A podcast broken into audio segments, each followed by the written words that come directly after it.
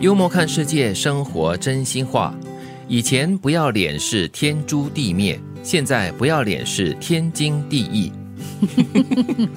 当然，当然，这个不要脸是指的是一种勇气，一种勇敢哈，而不是真的是不要脸。OK，我还以为你真的是说那不要脸，因为现在脸皮厚啊，对，是需要的，特别在这社交媒体上，尤其是在职场上了，有时候，嗯，社交媒体经常被人骂呀，赞的也有啊，贬的也有啊，对，还有就是你工作上的这个接触了哈，需要接触到一些可能高官啊，还是工作上的一些顶头。上司之类的，你就要勇于表现自己，要不怕丢脸啦。这里是可能呃，一方面可以说是厚着脸皮啦，嗯嗯，再来就是你所说的勇气了，再来就是我们对事不对人。我为了要完成我的这份任务，我就去做，即便是可能要把自己的身段给放低。嗯，这段话让我有一个很深刻的体验，就是呢，时代不同了。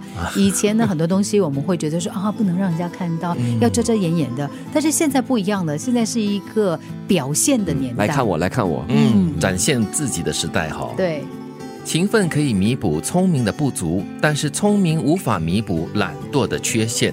嗯，所以不是有句话说嘛，笨鸟先飞。啊，如果你觉得自己不够聪明的话呢，早点起飞吧。嗯嗯，可能要飞久一点嘛，好才可以到达你的目的地。是，对。最怕就是啊，你觉得呃自己不是很聪明，然后又懒惰，对，自以为很聪明了。问题是，不是自以为很聪明，就是自己已经不聪明了，再加上懒惰啊，那就是那就是真的是无法弥补了。任何东西都是没有办法改变的了。嗯，懒惰呢就是没有行动力，懒惰呢就是你会停在一个点上，不会往前走，所以你再多。的智慧，你也只是空谈。嗯，有些人可能真的就是以为自己很聪明，很多东西就会走捷径哈，所以就可以省下很多的力气啦，很多的付出跟劳力。可是到最后呢，真的是什么东西都得不到的，那只是小聪明吧？对。虽然我们经常也听到这样的一句话，说要 work smart，嗯，而不是 work hard，但是 work hard 啊，辛勤工作，呃，或者是勤劳这一点，还是不能去否定它的。嗯，我觉得 work hard and smart 是最好的啦。嗯。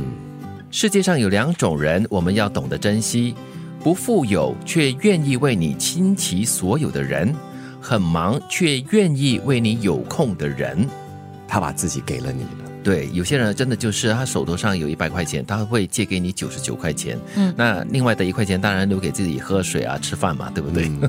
所以这样的人呢，是最值得你珍惜的了。嗯，值得你珍惜的原因是因为呢，他愿意为你付出了。对，你是他的生命当中也是同等重要的一部分。嗯，还有那些很忙、很忙、很忙的人，到最后呢，就是在你一些很生生活中很重要的日子，他还是愿意抽出一点时间来陪伴你，或者是庆祝一下哈，那是真的是很有心的。嗯，他会让你感觉得到，他把你摆在他自己之前。